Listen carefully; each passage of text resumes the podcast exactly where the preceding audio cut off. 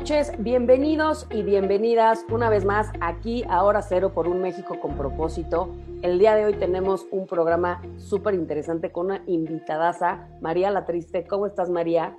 Ay, querida Gaby, estoy muy bien, muy contenta, este, muy contenta de estar contigo, con Adrián, con Elena. Muchísimas gracias por la invitación. hombre, muchísimas gracias a ti. Bienvenida. Y bueno, vamos a hablar con una experta como tú de este tema tan interesante que es la mujer en la política. La mujer en la política. La semana que entra también tendremos una invitadaza a Ivonne Solís, que me dio mucha risa, esta, esta parte de mujeres prófugas del metate y la escoba. y de muchas otras cosas más. Y cómo todo se va conectando en estas dos semanas que vamos a estar platicando de estos temas, cómo se va conectando eh, lo que trabajas, ¿no? Tú también, María, desde este lado de abrir oportunidades y lo que también trabaja Ivonne ya en otro aspecto y cómo todo está conectado con todo, pero al final, pues buscamos ser mujeres, ¿no? Misma Elena y yo, que abrimos caminos. Y hay muchas mujeres que están abriendo caminos para poder, ¿no? Realmente tener estas oportunidades. Fíjate que, que lo que estás diciendo es primordial esto que, dices de conectar, de cómo se conectan las cosas. Creo que hay mucha gente que, quiere a veces cosas lineales en eventos o campañas y, que las cosas se den de inmediato. Y no, las conexiones se van dando de una manera muy divertida en la vida, ¿no? Y, llevan a caminos estratégicos donde lo colectivo es el secreto, ¿no? O sea, los, el bien común que uno puede encontrar, el propósito compartido, ese, ese hilo conductor es el secreto para realmente hacer cambios estratégicos. Me encanta. Muchísimas gracias. Y bueno, para quien no te conozca, te voy a presentar muy brevemente. María La Triste es conocida como una exponente internacional del marketing, posicionado, posicionado a, de, a La Triste Consultores, con tendencia vanguardista, apoyando junto a su talentoso equipo a gobiernos, empresas y organizaciones en la elaboración de estrategias integrales para implementar campañas con un enfoque de inclusión, innovación y responsabilidad social. O sea, tu mero mole en todo. Tu mero mole. Tu mero mole en todo lo que estamos platicando.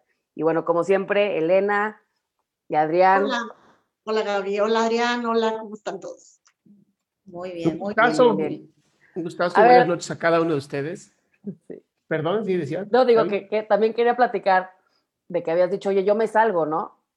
como que, y, todos los programas que tenemos con, con, con hombres, ¿no? Dentro de Hora Cero, digo, de Radio 13, perdón, han dicho esto, yo me salgo, o sea, por, que sean puras mujeres.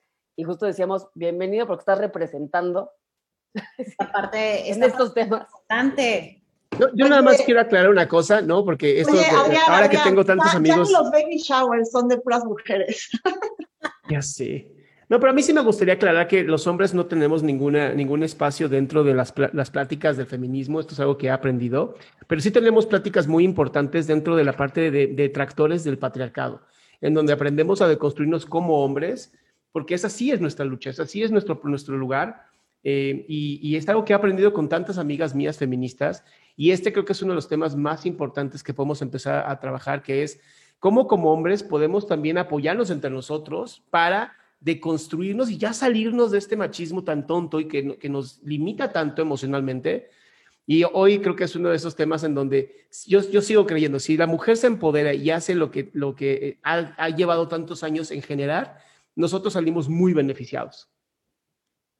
Qué gran, cosas acabas de decir.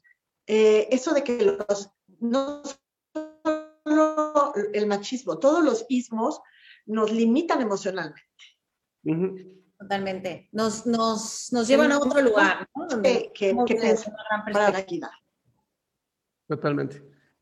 Pues muy bien, mi querida Gaby. Pues me gustaría escucharte, María, pues cómo tú estás viendo todo esto que está, digo, dentro de todo lo que está sucediendo junto al mismo tiempo en esta tormenta perfecta que traemos, pero el rol de la mujer en la política. O sea, ¿qué, qué, qué ves tú? El año, el año pasado, en una alianza que se hizo con la Asociación Latinoamericana de Consultores Políticos, donde la presidenta es Marilu Brager, eh, una, referente argentina de la comunicación política, una de las mujeres con más referencia y que, que bueno, tengo el privilegio de, ser su directora de género por más de dos años en la asociación. Hicimos una alianza para hacer un programa de capacitación junto con otras asociaciones y líderes activistas y que representan orgullosamente también el tema de la comunicación política. Este programa de capacitación se dio del mes de junio a agosto, eh, bueno, empezó la promoción en el mes de junio y después se dio dentro de septiembre al mes de octubre. Fue muy interesante porque fue en la época donde todavía había más incertidumbre, donde estaba el tema del COVID, donde había un, digamos, eh, también una preparación por parte de las mujeres para este ciclo, este año de 2021, donde además es un ciclo electoral y donde tuve la oportunidad de tratar con muchas mujeres, eh, bueno, siempre he tenido la oportunidad y es un gran privilegio, pero en específico en esta etapa crítica, ¿no? De crisis, donde estas mujeres que van a representar a, su sociedad, a su comunidad dentro de la política, estaban preparándose para encarnar un papel muy importante y donde uno de los mayores detractores que aún existe es que son todavía sus voces utilizadas para sancionar, digamos, o silenciar el patriarcado y decir que se está eh, teniendo participación de la mujer en la política. ¿Qué, quiero decir con esto? Que todavía existe mucho asistencialismo, existe mucha estrategia dentro de poner a una mujer en la política únicamente para decir, sí, estamos teniendo mujeres en la política, pero esto es como a nivel cuota y no como a nivel de participación de verdad, no de que su verdadera voz esté representando su verdadero poder. Eh, es, es, una cuestión de tiempo, desde mi punto de vista, aunque aún eh, se encuentra demasiada resistencia por parte de, no, de, no voy a decir de, parte de los hombres, para nada, es de parte de un sistema que hemos creado mujeres y hombres y que no hemos podido eh, todavía reconstruir. Y esto, bueno, seguramente va a tomar muchísimo tiempo, estudios así lo señalan, etcétera, pero es, es increíble cómo el tema del COVID en el 2020, sobre todo, hizo que muchas mujeres de todas partes del mundo se acercaran y empezaran a tener un propósito compartido.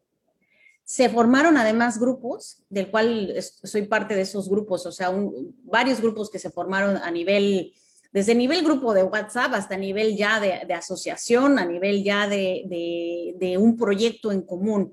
Y esos proyectos tienen el común denominador de que varias mujeres están justamente unidas para alcanzar un propósito. Eso me pareció extraordinario y algo acelerador del cambio eh, en el 2020. La tecnología, así como dejó a muchas personas atrás en este en este desafortunado acelere, donde mucha gente no estaba preparada, donde no toda la gente tiene acceso a la comunicación, donde su tecnología no es tan buena o donde están en zonas rurales donde no les es posible, también acercó a, todas las voces de todo el mundo para un fin estratégico. Creo que esta conversación, así como lo dijiste hace rato, en el tema de, de que los hombres estén más en conversaciones de justamente de disminuir la brecha de género y todo lo que es eh, importante para, para el bien colectivo, para el bien común, bueno, justo también es importante cómo esta conversación se ha acelerado gracias a la tecnología y a un paradigma nuevo que no sabemos hacia dónde nos va a llevar, que no sabemos muy bien cuáles, qué, qué rituales nos va a dejar, pero que en definitiva está aquí para quedarse.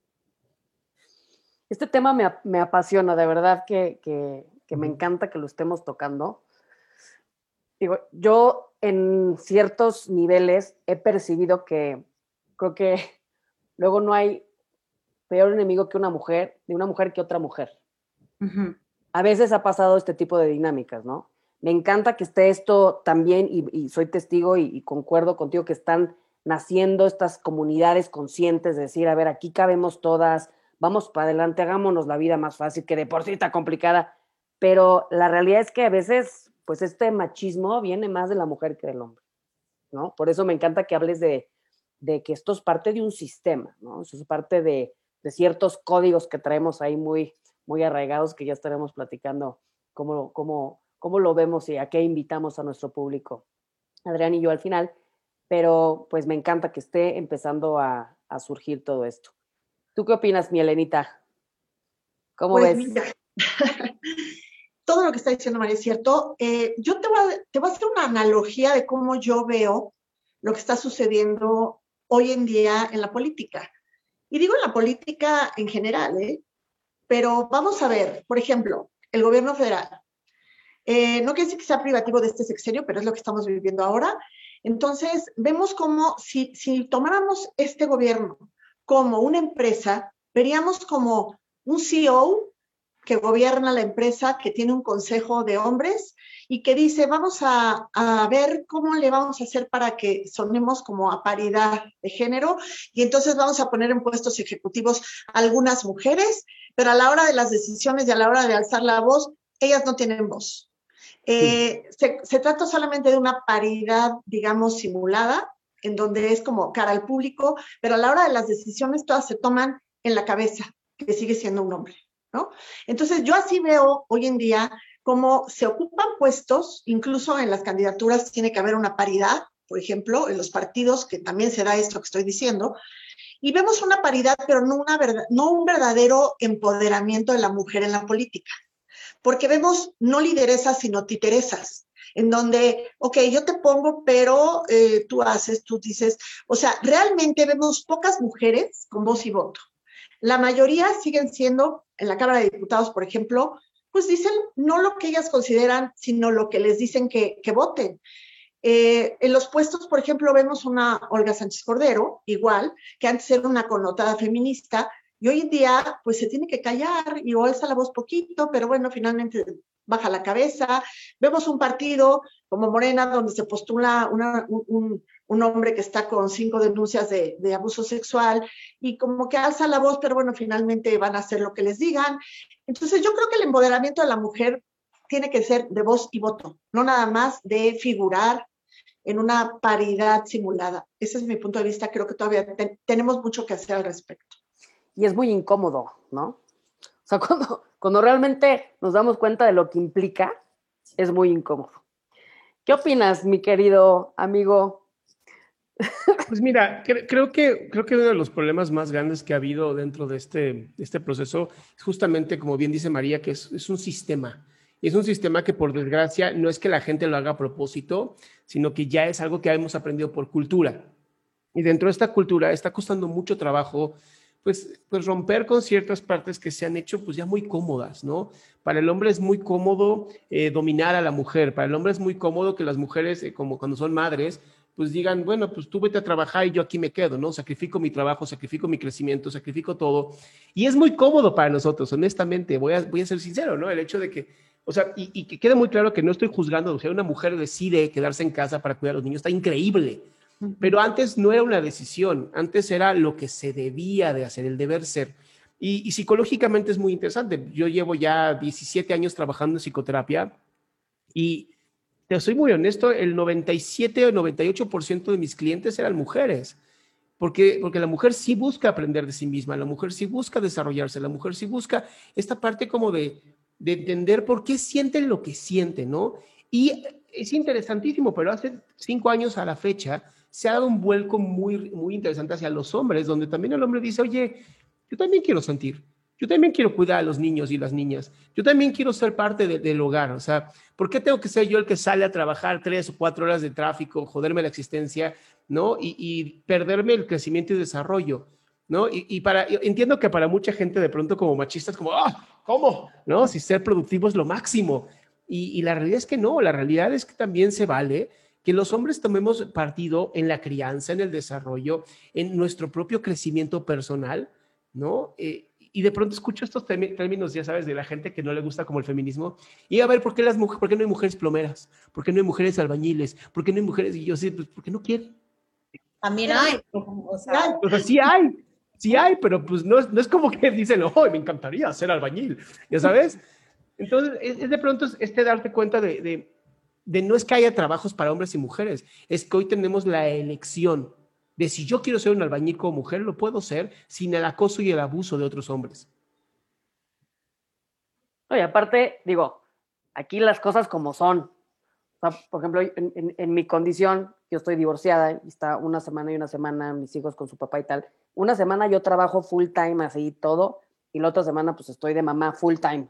No tiene nada que ver el nivel de cansancio con la semana que tengo a los niños, con la que trabajo full time en todo lo que hago. Nada que ver. O sea, estoy, o sea hay colapso, ¿no? Y dentro de todas estas conversaciones les quiero contar una, una, historia que estuvo, la verdad, muy, muy interesante. estaba yo eh, en una, una, ponencia de una asociación que se dedica justo a todos estos temas, ¿no? Impulsar la, la inclusión, que es Abogadas MX, muy conocidas de puras a puras abogadas, ¿no? Entonces estaba ahí la conferencia y una ponencia y, yo tenía dos hombres al lado de mí porque había mucho hombre y estaban felices ellas de que, wow, ¿cuántos hombres hay en este? Y le dijimos, ah, pues qué pasa. Entonces acaba la ponencia y decía uno, pero muy así, no, esto es real y de verdad es que necesitamos ayudar a que se abran los caminos y demás. Y le dije, sí, perfecto y tal. Pero yo vi un gran tema ahí pendiente. Entonces me volteó con uno de los hombres y le dije, ¿sabes qué implica? Le dije, ¿estás casado? ¿Qué? ¿Sabes qué implica todo esto que estamos hablando? Una cosa, que tú tienes que ir a la tintorería.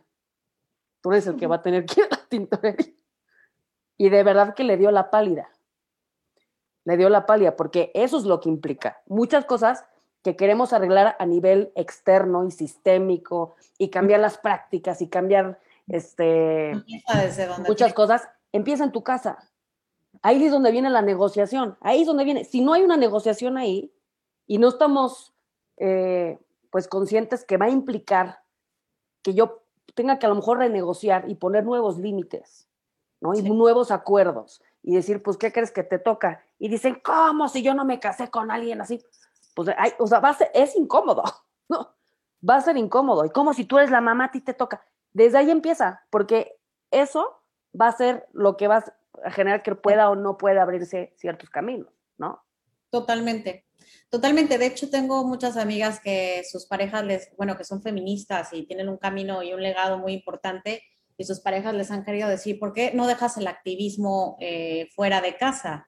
Pero es que si no lo haces en casa es una incongruencia total. Eh, debe de, el camino debe de ser congruente, ¿no? O eres o no eres. O sea, es así.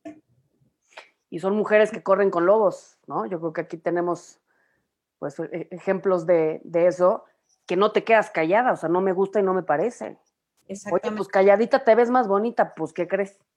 Que no. Que no. que no. Que no. Pues a lo mejor me veo más bonita, pero no, no estoy cómoda, ¿no? Exacto. No estoy cómoda. Exacto. Pero también aquí hay una cosa muy importante y esto que hablábamos de lo que decía también Adrián del trabajo. Em, creo que la gente, bueno, todos y todas nos hemos eh, un poco hecho como objetos, ¿no? ¿Cuánto valgo por cuánto trabajo? Eh, un poco también la dignidad, el concepto de dignidad humana, ¿no? ¿Dónde la hemos dejado cuando estamos eh, con disposición 24 horas al día para cualquier, o sea, ¿dónde está ahí un poco la, coherencia con tu bien personal, con el bien común, con, con lo que quieres representar? Y otra de las cosas que a mí me están volviendo loca últimamente es pensar cómo esto que mencionaba también Elena de, la paridad de, género se ha también hecho como una temática que vuelve a las personas cosas y objetos, ¿no? Índices y números, pero no personas, no, no, no, no líderes, no mujeres que están en, en búsqueda con una historia personal para mejorar una sociedad. Se vuelven una cantidad, se vuelven un reporte, nos volvemos objetos, nos volvemos eh, índice de capital humano y no realmente tenemos esta premisa que por el solo hecho de nacer tenemos derecho a vivir, derecho a sentir, derecho a trabajar, derecho a tener una vida personal, derecho a tener tu dignidad. O sea, es, es como un poco, y con esta parte tecnológica también hay, hay como muchos cuestionamientos ya muy filosóficos donde dices, bueno, ¿y, dónde queda todo, todo, toda la coherencia? ¿no? pero bueno, Sabes que a mí me gustaría ver a una mujer como presidenta, presidente eh, de un partido, de un partido político como el PAN, por ejemplo, como el PRI, como Morena, ¿no? Quisiera ver que las mujeres que están en la política verdaderamente ejerzan eh, su voz y su voto. No, no que se les dicte lo que tienen que decir, lo que tienen que hacer. Quisiera ver una candidata, por ejemplo, en Nuevo León, como Clara Luz, donde no esté el marido dirigiendo los hilos atrás de ella y de su campaña. O sea, ahí, eh, cuando, cuando logremos eso, verdaderamente eh, estaremos hablando de una verdadera equidad, ¿no? De, un verdadero posicionamiento de la mujer en la política, porque, bueno, es el tema que, estamos tocando, pero bueno, eso aplica a todos los ámbitos, ¿no? ¿O tú cómo ves? ¿Qué, es lo que hace falta, María? Uy, bueno, o sea, en, en pláticas, ¿no? estaríamos aquí hasta ¿qué, ¿qué falta? Bueno, para mi punto de vista realmente es dejar de tener estaríamos hablando de, de, construir también la democracia, o sea, eh, ponernos con conceptos como la burocracia, para entender un poquito que la humanidad funcionaría mejor si no fuéramos cada quien por sus intereses, si no fuéramos por un interés colectivo. Eh, funcionaría mejor si fuéramos personas sostenibles en cuanto a por ejemplo, en la pandemia, y hay un ejemplo que, que, no voy a olvidar y que hasta uno terminó haciendo con el cubrebocas o con el antibacterial, la gente en lugar de pensar, tomo dos o tres, ¿qué es lo que necesito para determinados días?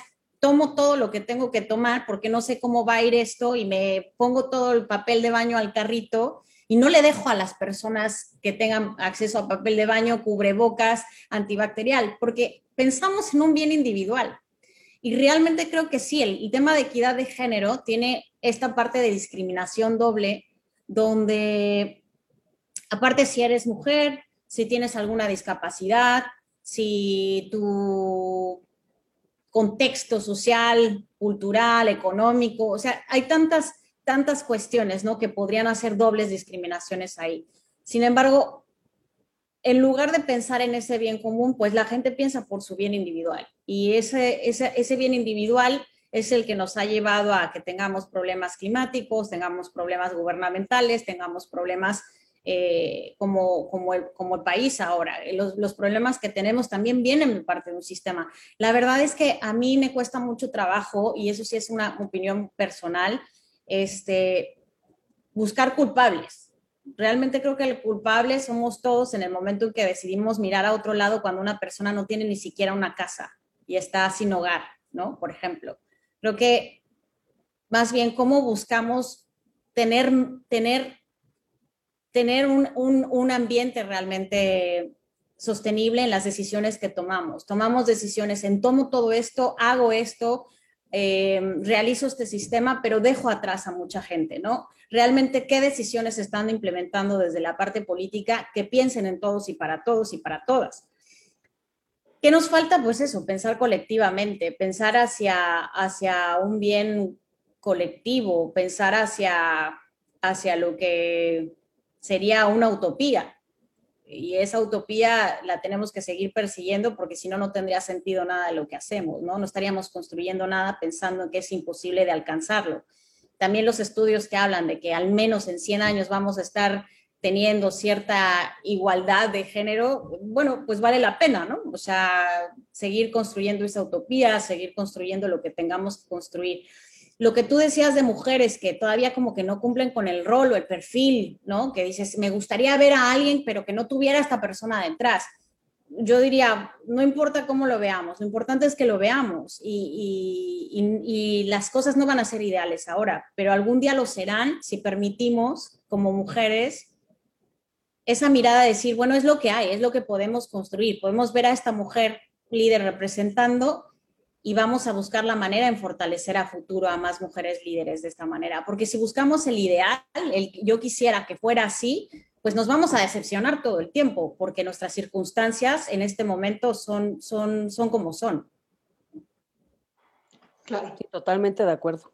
Y ahorita también desde este aspecto eh, que nos puedas compartir, Adrián, psicológico y todo lo que has escuchado, también tu opinión, pues yo creo que a veces puede llegar una mujer, pero llega una mujer que no está en balance y no está en equilibrio. ¿A qué me, a qué me refiero? O sea, puede llegar al, poder alguien como, voy a poner un ejemplo, como un Margaret Thatcher, ¿no? Que dice, ah", y era como más, era hasta más masculina que una mujer, ¿no?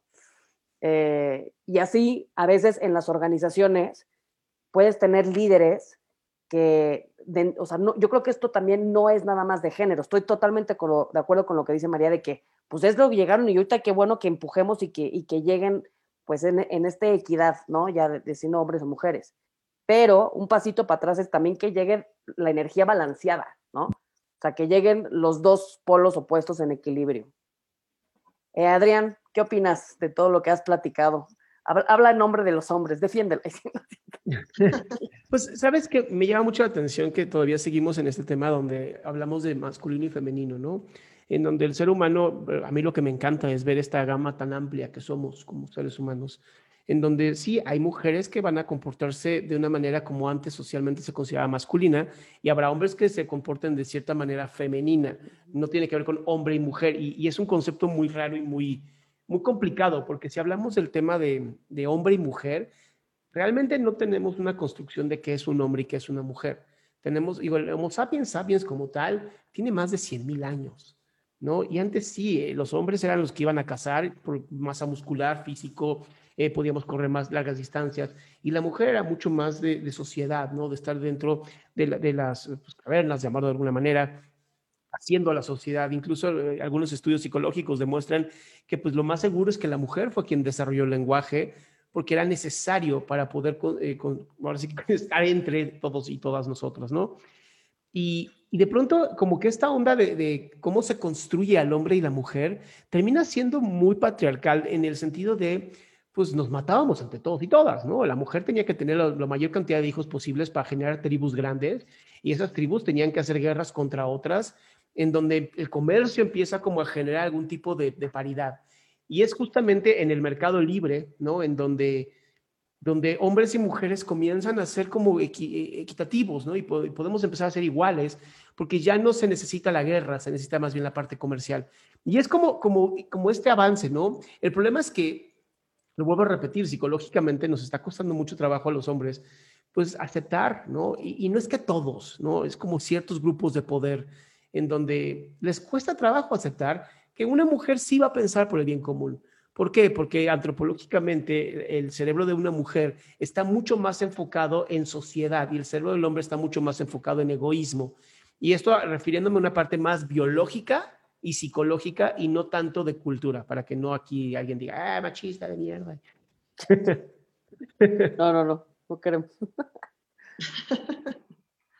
No, no, no, de hecho, eh, creo que también eh, la manera en que, en que hablamos los temas es, es importante, ¿no? Que tiene que, ser con total transparencia y desde, la, y desde esa disposición a escuchar y entender que todos venimos de un mundo distinto y diverso, ¿no? O sea, a veces damos por sentado que una persona es igual a nosotros y es como un poco absurdo decir, a ver, espérame, o sea, no, o sea, hay, hay un contexto, un bagaje cultural, eh, eh, ecológico, hasta si lo queremos ver, tecnológico, social, de país, o sea, hay tantas dimensiones y, somos un mundo en sí mismo, o sea, que, esa parte de respeto más que tolerancia, porque mucha gente utiliza la palabra tolerancia, ¿no? Y, digo, ahí yo sí lo repito porque creo que más que, que, tolerancia es volvernos respeto con el medio ambiente, con lo que entendemos y con lo que no entendemos, con nuestro ambiente, con nuestro contexto.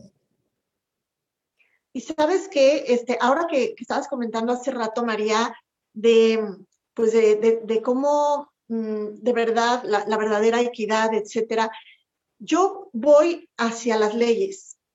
Las leyes cuando se empiezan a fabricar para beneficiar a un grupo de personas en particular y no a todas las personas en general, ahí empiezas a, por defender los derechos de unos, violar los de otros. Y te voy a poner un ejemplo, porque tú hablabas de que una mujer y que aparte tenga una discapacidad, pues es doblemente discriminada. Y yo me voy a la mujer indígena, por ejemplo. Es mujer, es indígena, es pobre y es triplemente discriminada, ¿no?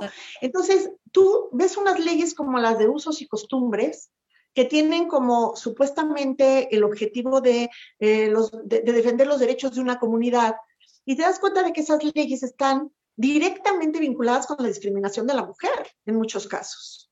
Entonces, ahí yo creo que debemos de, más que estar pues hablando de paridad y feminismos y machismos, ver que cualquier cosa que viola los derechos de la persona, de un ser humano, del género que sea, de la condición que sea, pues es una ley que no está bien formulada, ¿no?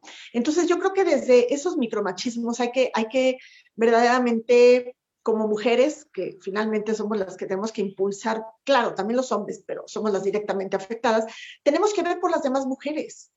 No nada más las que son como uno y no nada más por uno, sino por todas las mujeres, de todas las comunidades. Caigo bien o, sé que, o, sé que me caen bien, ¿no? O sea, es que de, eso también no se trata ni la política ni las políticas públicas.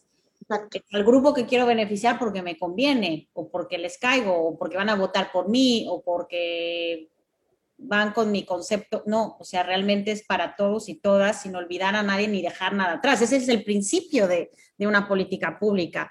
Pero ¿cuántas políticas públicas se hacen pensando en la causalidad, en una investigación verdadera? ¿Cuántas ocurrencias no hay en la política?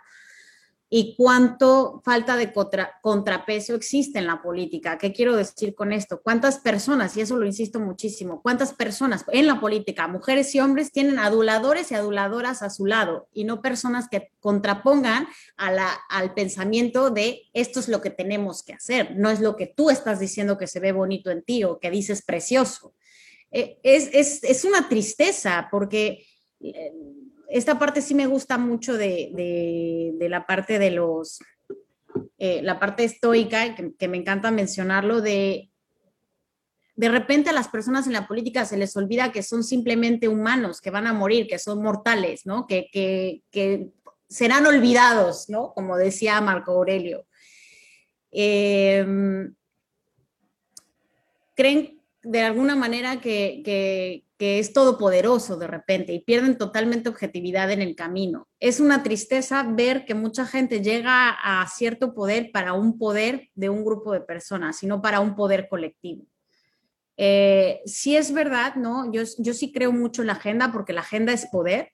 La, agenda es la que la agenda pública es la que muevan estos intereses, por ejemplo, sociales, de asociaciones civiles, del grupo feminista que está levantando la, mano para decir, hey, basta, no va, no va una persona que tiene antecedentes de abuso sexual eh, hacia un cargo público, ¿no? Gracias a eso también se hacen cambios, si no todo no sería, no sería contrapeso, todo sería como se le diera la gana a la gente y sus intereses de poder. Sí necesitamos esas agendas, sí necesitamos ese grupo de, de personas que estén luchando por una causa en común, eh, es sumamente importante. Realmente lo que, lo que estaría bueno es organizarse entre esos grupos y dejar de competir entre esos grupos, sino no duplicar esfuerzos, unirlos y, va a ser imparable, ¿no? Muchas gracias, María. Ya estamos ahorita a punto de, de cerrar y quisiera empezar por ti otra vez con una invitación a nuestro público, a todas las hombres bueno, a todas las hombres, ¿eh? a todos los hombres. También. Ya lo ando haciendo ya como de, a todos los hombres y mujeres que nos están escuchando. Un mensaje que te gustaría compartir con ellos, con ellas, de reflexión sobre lo que hablamos hoy. ¿A qué te gustaría invitar? Pues, sobre todo la invitación al respeto de escuchar distintas formas de ver la vida, ¿no? Distintas formas de sentir, y de haber crecido en la vida. Eh, no olvidar que el derecho al desarrollo, ¿no? Eh, humano, ¿eso qué quiere decir? El derecho a la salud, el derecho a la educación, el derecho a la justicia en un país, sobre todo en una dimensión latinoamericana, es un derecho que no todas las personas tienen, ¿no? ahorita lo estamos viendo con el tema de la pandemia. Muchas personas ni siquiera tienen derecho a poder morir dignamente, ¿no? Eh, no podemos en un, en un lugar así, donde todavía derechos básicos que están en vías de desarrollo no son cumplidos para un ser humano, no tienen ni siquiera ese derecho realmente a una vida digna, podemos eh, empezarnos a dividir y pensar que, que no tenemos que ver hacia allá, hacia esas causas comunes. No podemos hacer la vista hacia otro lado, realmente tenemos que ver esas problemáticas de esta doble discriminación, que sí es, es una realidad. La mujer encima eh, tiene doble discriminación o triple discriminación o mucha discriminación en muchos ámbitos de su vida. La invitación que hago es veamos por ese, ese bien común, como dice muchos autores en el tema, o sea, pero sobre todo veámoslo no desde el lado de, de un discurso bonito, sino de que empecemos a hacer acciones cotidianas con grupos de personas que nos permitan alcanzarlo, por lo menos en nuestra comunidad, en nuestra eh, junta vecinal, en nuestro sector, en nuestro sindicato, en nuestra asociación, en nuestro partido y así eh, eh, engrandecer en donde estemos, desde, donde estemos, buscar este, este, esta oportunidad de ver el mundo desde, desde la parte colectiva. Cuando nosotros hacemos algo individual, estamos perdiéndonos la oportunidad de hacer algo colectivo que va a beneficiar a nuestras próximas generaciones y no solamente a corto plazo a nuestro bien individual. Muchas gracias. Gracias, María. Elena. Pues bueno, yo, yo creo que lo que hay que hacer es convertir eh, esta discusión, en el buen sentido de la equidad de género, en una discusión de más fondo y de menos forma, para no quedarnos en las cifras de la paridad, para no quedarnos en la, eh, el, lenguaje de género, que finalmente son formas, pero no fondo, y el hablar de, de realmente qué se puede hacer para lograr una verdadera equidad, un empoderamiento de la mujer, de la persona en general, ¿no? Porque aquí eh, caben todos los temas de discriminación que se puedan aplicar en, la sociedad. Pero hablando de la mujer, pues es eso, es dejar un poco las formas y pasar al fondo. Eh, ¿Cómo verdaderamente podemos hacer que se nos dé el lugar que, pues, no porque lo merezcamos, porque nos lo tenemos que ganar en la sociedad, y no por ser mujeres nos den un número, un, sitio o nos lo quiten, ¿no? Porque no es como que te lo den o te lo quiten, es que tú te lo merezcas, tú te lo ganes y se te respete ese lugar, con todo lo que eso implica, que es la decisión, que es el poder de decisión, el poder de hacer, el poder de cambiar, ¿no? Lo que esté en tus manos hacer. Muchas gracias, Elena. Adrián, pues yo con este, como les decía al inicio, ¿no? Este trabajo tan importante que los hombres tenemos que hacer con nosotros mismos como hombres, en donde tenemos que permitirnos ya esta libertad de expresión, esta libertad emocional, en donde si como hombres vemos que algún otro hombre está tratando, violentando a otra mujer o a otro hombre en general, tenemos que intervenir. Ya no podemos permitirnos esta, este pacto machista y, y sumamente orangután, porque no tengo otra palabra, este, dentro de la sociedad, ¿no? Ya como hombres tenemos este derecho justamente a em, permitirnos esta expresión emocional que es tan importante. Eh, no por nada se mueren tres hombres por cada una mujer en suicidios, porque no expresamos. Y no expresamos porque nos da miedo. Entonces, creo que eso es lo más importante. E invitar a todo nuestro público, ¿no? A, a que también se empiecen a dialogar este tipo de cosas en familia, porque ah, no tenemos la verdad absoluta, pero sí tenemos por lo menos las preguntas adecuadas para estos momentos que estamos viviendo en sociedad. Muchas gracias, amigo. Gracias. Y bueno, pues yo, yo me quedo con la invitación al público de pasar de la competencia, porque a veces la competencia, decir, a ver, quién tiene la razón y quién es mejor y tal, porque luego, o sea, hasta a mí me molesta que digan que las mujeres son mejores que los hombres en puertos, puestos de dirección. Y yo creo que desde ahí tenemos que cambiar eso, o sea, no se trata de decir quién es bueno y quién es, y quién es peor, ¿no? Entonces, yo creo que definitivamente lo que nos va a llevar a esto es la comunicación, definitivo, porque tenemos que tener conversaciones muy incómodas y yo creo que la confrontación es indispensable, el conflicto es para quien lo necesita.